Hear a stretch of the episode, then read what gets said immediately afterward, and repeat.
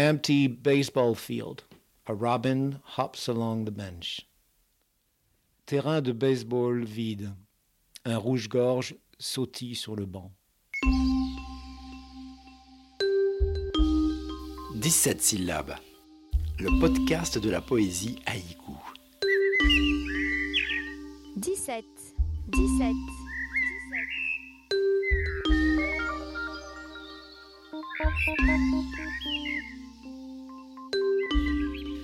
Dans ce numéro 11 de 17 syllabes, nous partons à la découverte des haïkus déroutants de Jack Kerouac, écrivain emblématique de la Beat Generation et poète haïkiste invétéré. Pour nous guider dans ce voyage du Japon du XVIIe siècle à la Californie des années 50, le spécialiste de littérature nord-américaine Bertrand Agostini. Il est l'auteur de Jack Kerouac et le haïku, itinéraire dans l'errance, et traducteur du livre des haïkus de Jack Kerouac.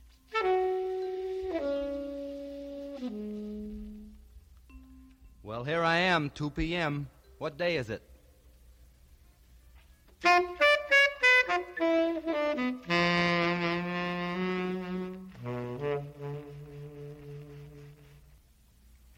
The tree looks like a dog barking at heaven.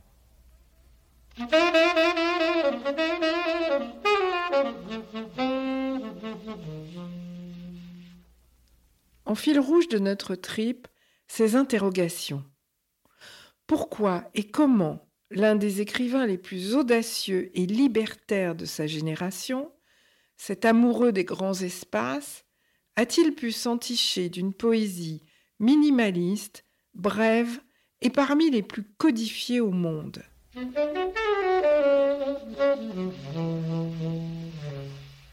Première explication, la découverte du bouddhisme que firent Jack Kerouac et ses amis poètes Gary Snyder ou Allen Ginsberg. Pour Bertrand Agostini, pas de doute, tout commence par cette fraîcheur spirituelle dont Kerouac avait tant besoin. Kerouac a été euh, pendant très longtemps, depuis son enfance et même jusqu'à sa mort d'ailleurs, euh, engoncé dans une espèce de catholicisme extrêmement enveloppant dont sa famille a toujours été imprégnée, puisqu'il ne faut pas oublier qu'il venait euh, du Québec.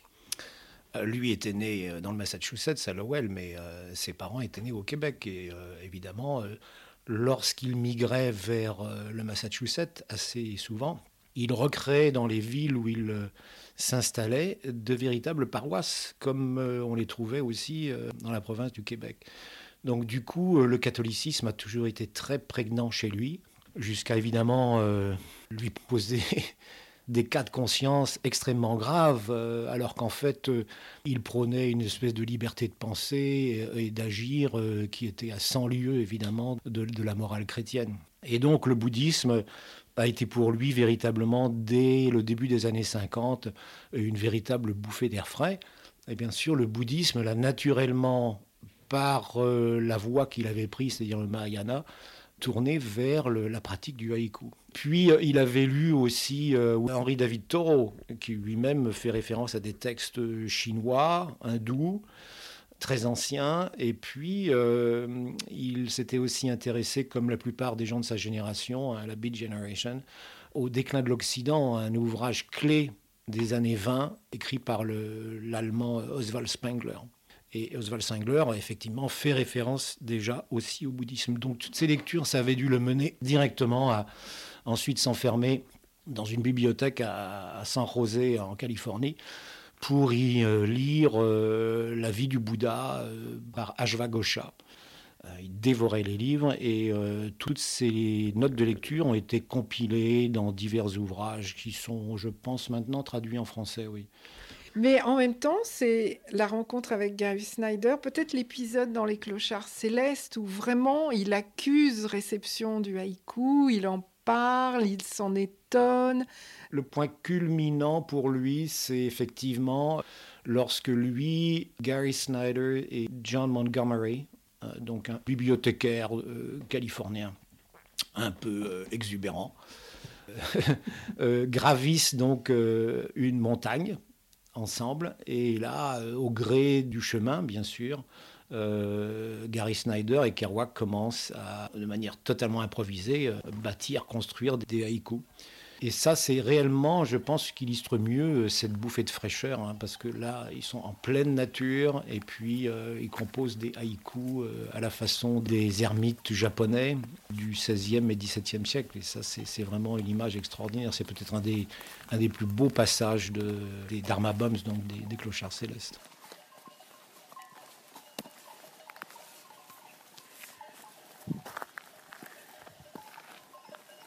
Regarde, chanta Jaffi, des peupliers jaunes. Cela me rappelle un haïku. Un peuplier, des feuilles jaunies.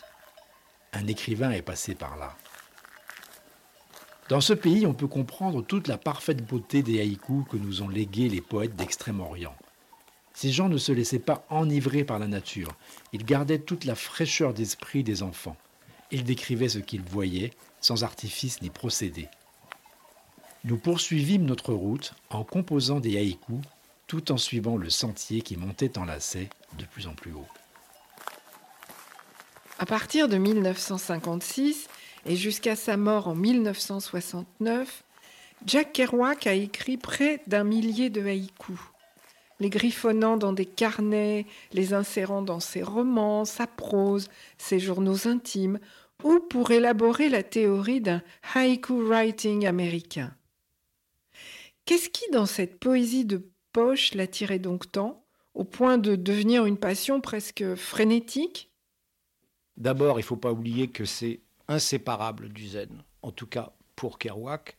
Et de toute façon, c'est comme ça que Basho, le grand initiateur japonais, euh, l'avait conçu. Ensuite, il faut retenir la présence d'éléments de surprise et de liberté. Et bon nombre des haïkus de Kerouac sont empreints de surprise et de liberté ce qui les met en lien étroit avec la tradition d'écriture du haïku. Et puis cette idée qu'on retrouve à la fois dans le taoïsme et dans le zen, qui est de laisser venir les choses à soi sans but précis, ce qui est à 100 lieues de ce que Athènes nous a conditionné à utiliser, c'est-à-dire une espèce de projection dans l'avenir au lieu de s'occuper du moment présent. Ça, c'est parfaitement grec philosophiquement parlant. Hein. Et forcément, avoir un but, c'est spéculer mentalement. C'est ce que euh, les, poètes de la bi-génération refusaient. Alors après, il y a euh, un élément de taoïsme. Parce que dans le taoïsme, il y a au moins un aphorisme qui est très parlant, sans faire de jeu de mots, et qui dit Parler rarement est conforme à la nature. Celui qui sait ne parle pas, qui est très connu, hein, et celui qui parle ne sait pas. Le rapport au silence est essentiel et on le retrouve dans bon nombre de ces haïkus. Hein. Énormément de ces haïkus finissent par un silence. Ou bien on sent ce silence, malgré la présence des mots, on sent ce silence, qui est, selon Kerouac, l'essence de toute chose.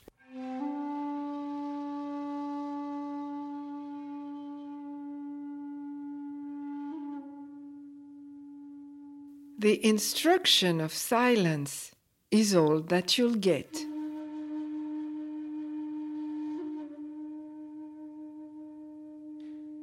Le son du silence est toute l'instruction que tu recevras.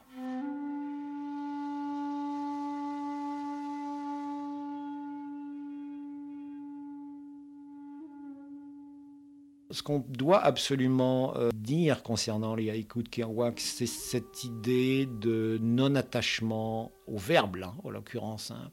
Parce que le non-attachement, c'est véritablement non seulement un principe de base du bouddhisme zen, mais c'est aussi euh, l'essence du haïku. Et d'ailleurs, on comprend pourquoi, parce que viser la brièveté, c'est forcément se méfier du verbe, c'est se méfier du mot. Those birds sitting Out there on the fence, they're all going to die.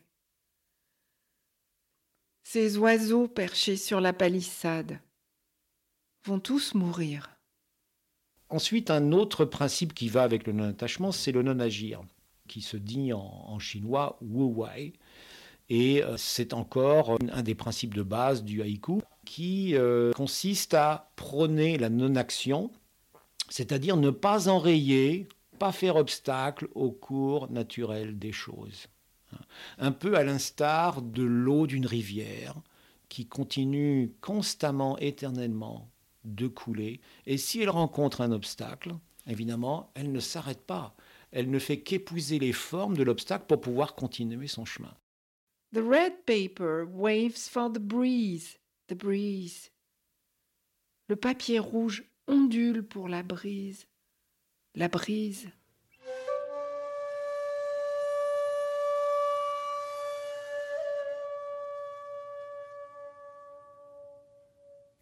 C'est ce que vous rapprochez de l'errance chez Jack Kerouac? Effectivement, on peut le rapprocher de l'errance et bon nombre de haïkistes japonais ont été des moines errants, faut pas l'oublier. Et puis, euh, on peut faire un lien avec euh, la tradition, disons, euh, judéo-chrétienne en Europe ou en Occident, du pèlerinage. Donc, l'errance, c'est comme une justification supplémentaire pour le haïku participer à une espèce d'errance au sens de, marche, de voyage à travers ce qui est, ce qui naît. D'ailleurs, le mot nature, en latin, ça veut dire ce qui naît. Et pour Kerouac, euh, l'expérience spirituelle, c'est d'abord un déplacement. Même si c'est en automobile, même si c'est en autostop, même si c'est sur un chemin de montagne, c'est un déplacement au-delà de la raison, au cœur du monde. Useless, useless, the heavy rain driving into the sea. La pluie lourde s'enfonce dans la mer. Inutile, inutile. Morning sun, the purple petals, four have fallen. Soleil du matin, les pétales pourpres, quatre sont tombés. Explorons maintenant le haïku expérimental de Jack Kerouac. Quelle est vraiment sa spécificité, sa couleur, sa force? Il prend, disons, quatre formes. La première, c'est ce qu'il appelle les pops, P-O-P-S, qui sont justement plutôt à caractère philosophique. Ensuite, euh, bah, il y a ce qu'il appelle euh, les haïkus de la Beat Generation, qui sont euh, aussi en trois vers, mais qui sont plus expérimentaux, plus truculents, plus surréaliste, voire même dadaïste. Et puis ensuite, il y a des haïkus de deux vers. Et puis enfin, bah, il y a le haïku classique. Mais encore une fois, euh, chez Kerouac, le haïku classique ne euh, vise pas euh, à intégrer les éléments de la tradition, et notamment 17 syllabes. Même le mot de saison n'est pas forcément présent. En revanche, il y a toujours conditions suivies de perception. Et ça, c'est fondamental, évidemment, dans la, tradition du haïku japonais. Voilà, par exemple, celui-ci, en anglais, Church bells ringing in town, the caterpillar in the grass. Les cloches sonnent en ville, la chenille dans l'herbe. Donc on part d'une condition, donc d'une situation, d'un contexte. Les cloches sont en train de sonner en ville, et tout d'un coup, on revient physiquement vers le poète qui découvre ou qui nous montre une chenille dans l'herbe. Et ça, c'est la perception soudaine. How that butterfly will wake up when someone bongs that bell. Comme il va se réveiller ce papillon quand quelqu'un sonnera cette cloche. Certains orthodoxes du haïku classique dédaignent les poèmes brefs de Jack Kerouac car ils ne les considèrent pas comme des haïkus vous qui en avez traduit plus de 500, qu'en pensez-vous? Pas oublier que Kerouac, c'est un découvreur. Kerouac, euh, c'est quelqu'un qui fuit les systèmes, qui fuit euh, les échafaudages intellectuels, qui fuit euh, les traditions. Effectivement, on peut très bien dire que les de Kerouac n'en sont pas parce qu'ils n'empruntent pas le chemin d'une pure tradition respectueuse des règles de la composition du haïku. Ça, c'est vrai. Mais n'empêche que par bien des côtés, il garde quand même un lien fort avec la tradition sinon par les 17 syllabes, au moins par la condition perception, l'utilisation d'un kigo, donc un mot de saison, quelquefois une césure, et puis bon, cette simplicité, cette fugacité. Euh, le lien avec la nature. Le lien avec la nature, bien entendu, et puis la brièveté. Ce qu'il y a d'intéressant, c'est qu'il y a vraiment l'inspiration à la source, avec le Japon, le zen, et puis le retravail, la réinvention, et on se trompe si on pense que les haïkus de Kerouac sont simplement de l'improvisation. Oui, absolument. Là, il y a réellement, euh, il le dit lui-même, qu'un haïku doit être retravaillé.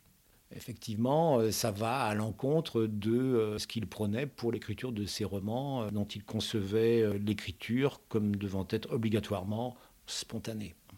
Comme sur la route, par exemple, euh, qui a été écrit sur un rouleau euh, télétype, hein, tapé donc euh, à la machine, sans aucune ponctuation, et de manière totalement spontanée.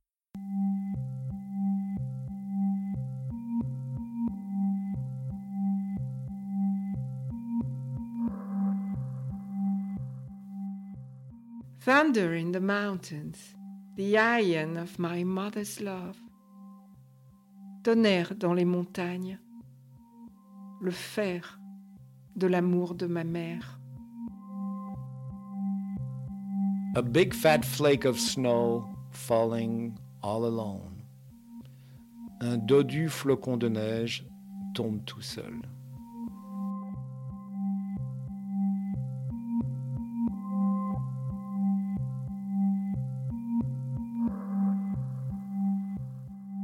Bertrand Agostini, en tant que traducteur, quelles ont été vos difficultés ou vos joies pour traduire cette poésie? Je voulais vraiment euh, m'approcher le plus possible du sens que voulait donner euh, Kerouac à ses poèmes. Et je vous avouer que certains étaient vraiment euh, complexes, compliqués à traduire. Alors, un des avantages déjà, c'est que Kerouac n'a jamais respecté réellement les règles de 17 syllabes. Donc, j'avais pas besoin de les respecter moi-même. Donc, du coup, ce que j'ai vis- visé, c'est une règle fondamentale du haïku, c'est la brièveté. Mais malgré tout, la langue anglaise est plus élastique, plus économique que la langue française, qui est plus diserte, plus rhétorique. Quelquefois, euh, où l'anglais va utiliser deux, trois mots, quatre ou cinq mots, je vais être obligé d'en utiliser euh, 7, 8, 9 en français. Et ça, c'est un peu dommage. Donc certaines traductions sont un peu plus longues que les originaux. Et puis j'ai aussi tenté de traduire littéralement là où c'était possible, parce qu'il ne faut pas oublier que le français et l'anglais sont deux langues sœurs, ce qui facilite la tâche si on veut essayer de traduire littéralement. hein. Si je prends une phrase euh, simple comme euh, il est dans le jardin, je peux le traduire littéralement en anglais, he is in the garden, ou inversement. Donc le plus difficile a été de traduire, euh, je pense, les néologismes, les, les onomatopées, les assonances, les allitérations, évidemment, qu'on va trouver en anglais, mais qu'on va pas trouver forcément en les traduisant en anglais. En français, oui, bien sûr. hein. Par exemple, celui-ci, en anglais, Blackbird, no bluebird, branch still jumping. Et on entend bien sûr de l'allitération Blackbird, bluebird, euh, branch. Ici, on a trois B. Alors qu'en français, évidemment, euh, il a fallu traduire euh, Blackbird par merle et Bluebird par oiseau bleu. Je ne pouvais pas faire autrement. Pour le reste, évidemment, euh, j- il y a quand j'ai quand même conservé une allitération en traduisant euh, jump par bouger. La branche bouge encore. Merle, non, oiseau bleu. La branche bouge encore.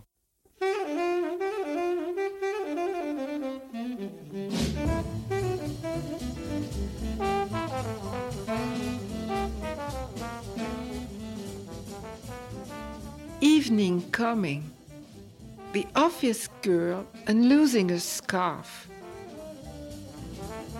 Le soir vient. La secrétaire dessert son écharpe.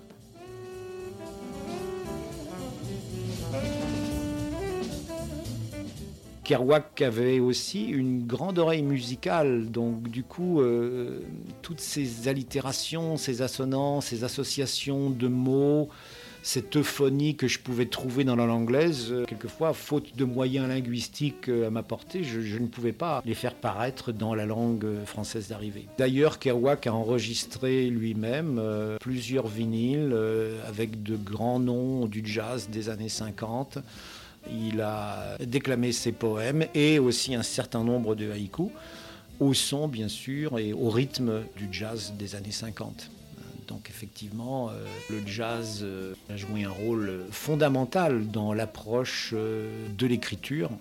Pour Kerouac, c'est sûr, hein, sans, sans l'écoute du jazz, et Dieu sait si Kerouac aimait le jazz, Dieu sait s'il a fréquenté des musiciens, qu'il est allé à des concerts aussi bien à New York qu'à San Francisco. Sans le jazz, évidemment, il n'aurait jamais pu aller vers cette conception de l'écriture comme devant être absolument spontanée, et, devant contenir une part d'improvisation comme on va le retrouver dans la musique blues ou évidemment dans le jazz qui d'abord euh, expose un thème et puis ensuite bien sûr à chacun des musiciens revient euh, à un moment donné euh, la possibilité d'improviser avec son instrument. Donc c'est très exactement ce que Kerouac fait avec l'écriture et avec les mots.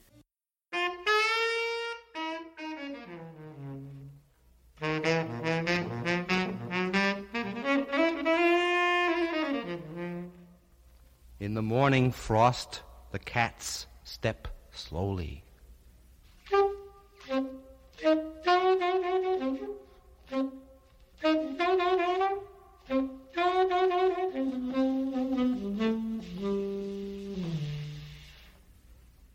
No telegram today, only more leaves fell.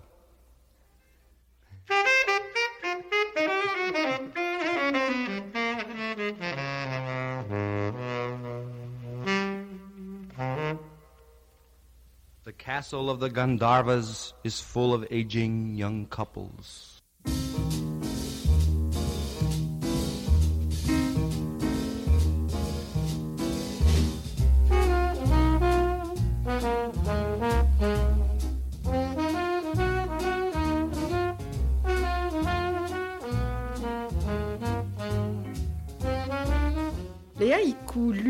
Jack Kerouac sont extraits du disque Jack Kerouac Blues and Haiku, où il est accompagné par les saxophonistes Al Cohn et Zoot Sims. Le passage des clochards célestes de Jack Kerouac, qui a été lu ici, est extrait de l'édition Folio Gallimard de 1975. Les haïkus lus dans ce podcast sont tirés du livre des haïkus de Jack Kerouac, tous traduits par Bertrand Agostini aux éditions de la Table Ronde. Le livre de Bertrand Agostini, Jack Kerouac et le haïku, itinéraire dans l'errance, est paru aux éditions des Lisières. Nous, Pascal Schinck et Patrick Chompré, continuons donc sur la route du haïku et nous réjouissons de vous retrouver pour une prochaine escale de 17 syllabes. À bientôt!